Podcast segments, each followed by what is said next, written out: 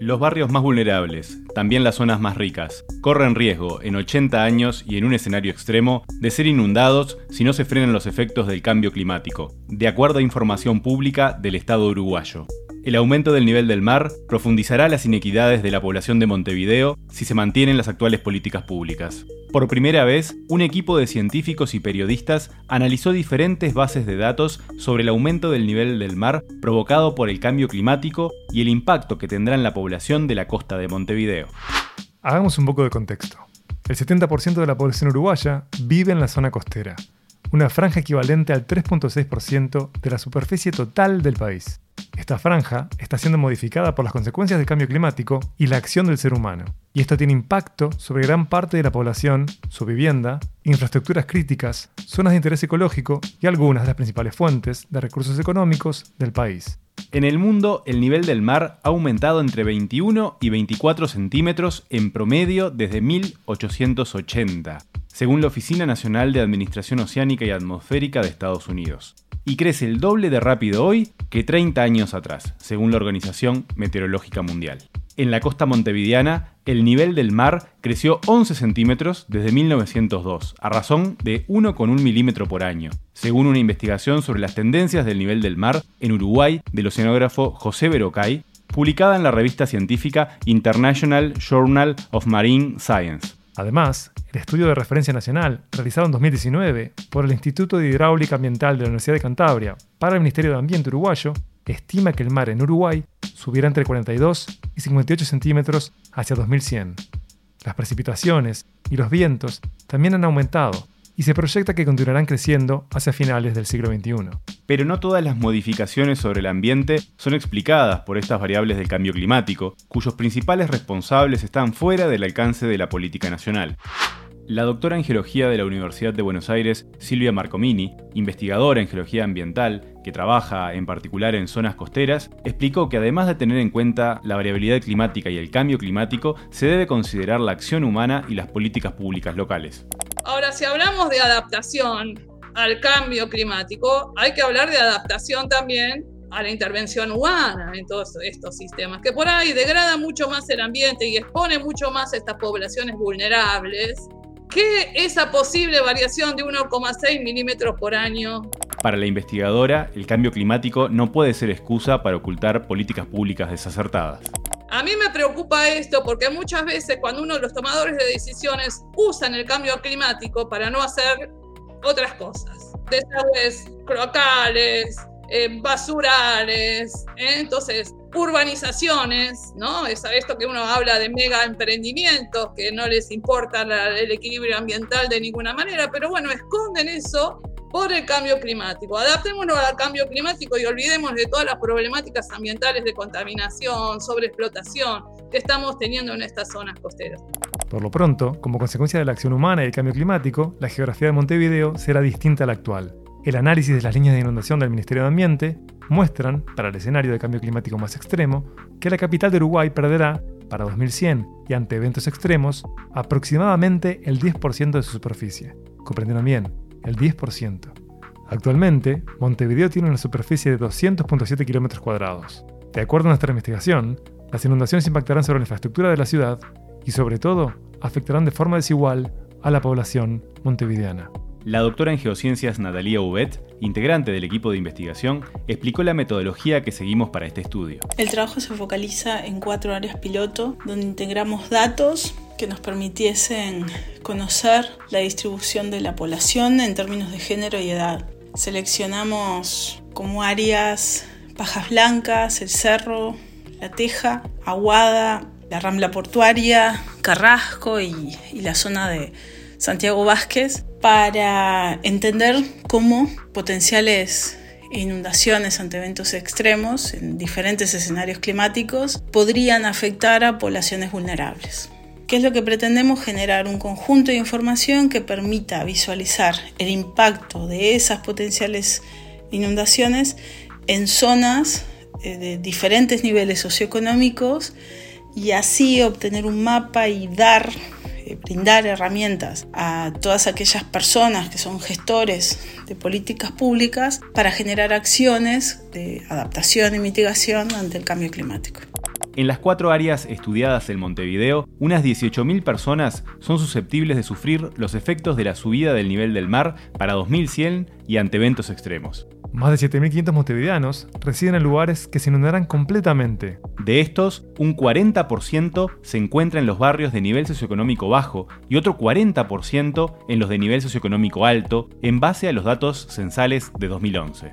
Unos 2.500 habitan en asentamientos irregulares. Estas son algunas de las conclusiones obtenidas en esta investigación realizada por un equipo de geólogos, especialistas en procesamiento de datos geográficos y periodistas de datos. Trabajamos con cerca de 20 bases de datos de más de 8 fuentes. Las geoposicionamos, les dimos un valor geográfico y las intersectamos para obtener de cada una de ellas el valor que necesitamos para construir la historia. Se realizó un geoprocesamiento simple donde se cruzó, mediante el uso de sistemas de información geográfica, la base de datos del Censo de Población de 2011, del Instituto Nacional de Estadística, con la línea de inundación publicada por el Ministerio de Ambiente, modelada para el escenario climático más extremo. La superficie de inundación escogida en este trabajo se encuentra disponible en el Observatorio Ambiental Nacional del Ministerio de Ambiente. Fue generada por el Instituto Hidrológico de Cantabria y avalada por el programa NAP Costas del Uruguay.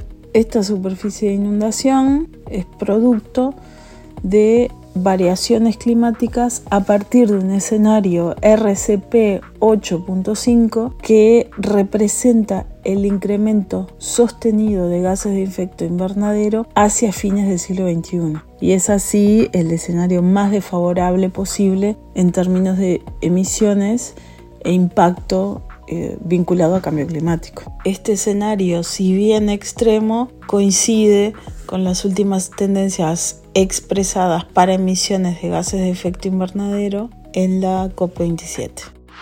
Vayamos al área de menor nivel socioeconómico que estudiamos. La zona de la cuenca del arroyo pantanoso, el cerro y Pajas Blancas, en el oeste de Montevideo, se caracteriza por tener un alto número de asentamientos irregulares y un importante número de la población vulnerable que podría verse directamente afectada por la suba del nivel del mar. La socióloga Laura Marrero, consultora del Programa Nacional de las Naciones Unidas para el Desarrollo, referente de género en la Dirección Nacional de Cambio Climático, habló para este informe sobre los aspectos que definen esta vulnerabilidad.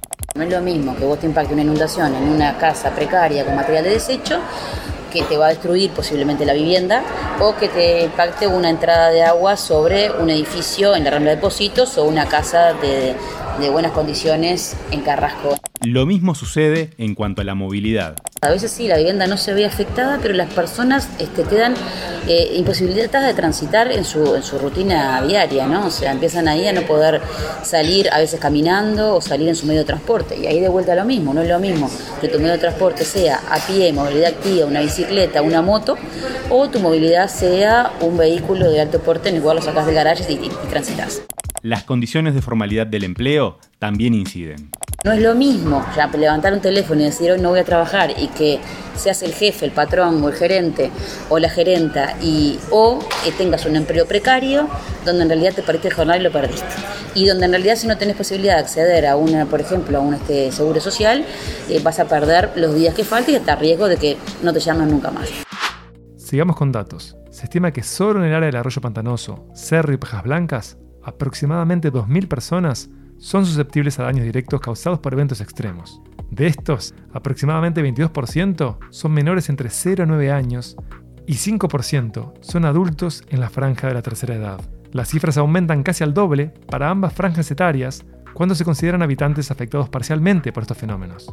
Otras 2.000 personas se verían afectadas de forma indirecta al quedar sus viviendas rodeadas por agua. Pongamos el foco ahora sobre la población que vive en los asentamientos y el género. Las cifras indican que para el total de las zonas estudiadas, el porcentaje de mujeres viviendo en asentamientos es ligeramente superior al de los hombres, 52% mujeres contra 48% hombres. Pero según explica la socióloga Marrero, posiblemente también haya un impacto diferencial entre mujeres y hombres en el caso de la población en situación de mayor vulnerabilidad. En general, por ejemplo, hay una gran concentración de niños y niñas, eh, mayor que en otras zonas, En general, quienes siguen quedando a cargo por los roles de género de cuidado de los niños y niñas siguen siendo las mujeres, también de cuidado de los adultos mayores. Y en general, por ejemplo, quienes se ven más afectados en la salud de los eventos extremos son los adultos mayores.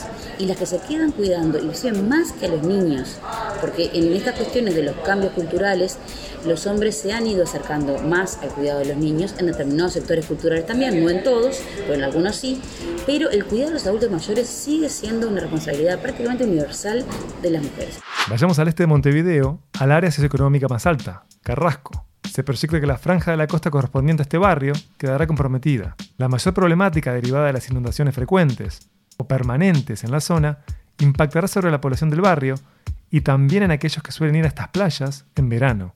En relación a esto, Marrero precisó lo siguiente. Si nos quedamos sin playa en Carrasco, va a haber una afectación a los que viven, por supuesto, frente a la línea de costa, que van a haber modificado su paisaje o su entorno.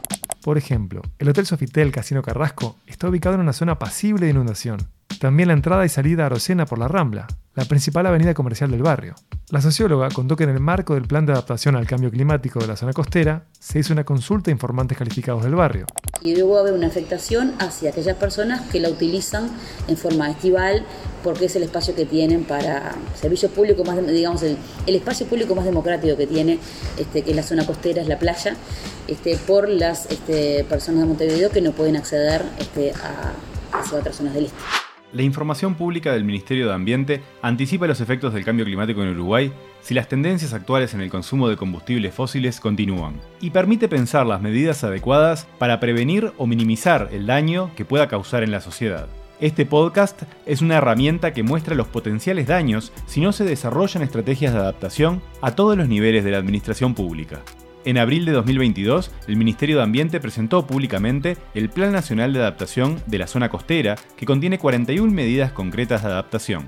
La integrante de la Dirección Nacional de Cambio Climático del Ministerio de Ambiente, Laura Marrero, destacó que el Ministerio ha realizado un plan de trabajo, pero con grandes dificultades en el acceso al financiamiento desde el Ministerio de Ambiente, ahí hay un proceso de planificación en el marco del Plan Nacional de Adaptación Costera, que se está buscando justamente articular con las intendencias locales para, para trabajar sobre, la, sobre las estrategias de adaptación de los sitios piloto.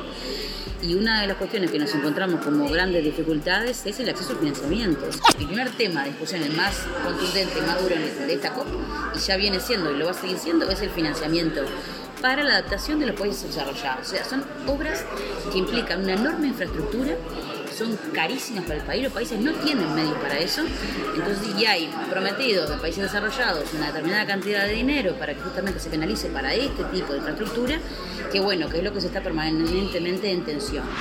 Como dice el informe Crisis de Desigualdad, reconfigurar el poder para un nuevo contrato ecosocial del Instituto de Investigación de las Naciones Unidas para el Desarrollo Social, la ciudadanía debe construir un nuevo contrato ecosocial basado en visiones de justicia, igualdad y sostenibilidad.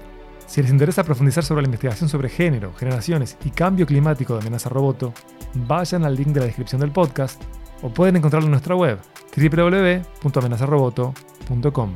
Este podcast fue realizado por Miguel Ángel Dobrich y Gabriel Farías. Completan el equipo de investigación la doctora en geociencias Natalia Ubet y el geólogo Nahuel Lamas. Roboto, roboto, roboto.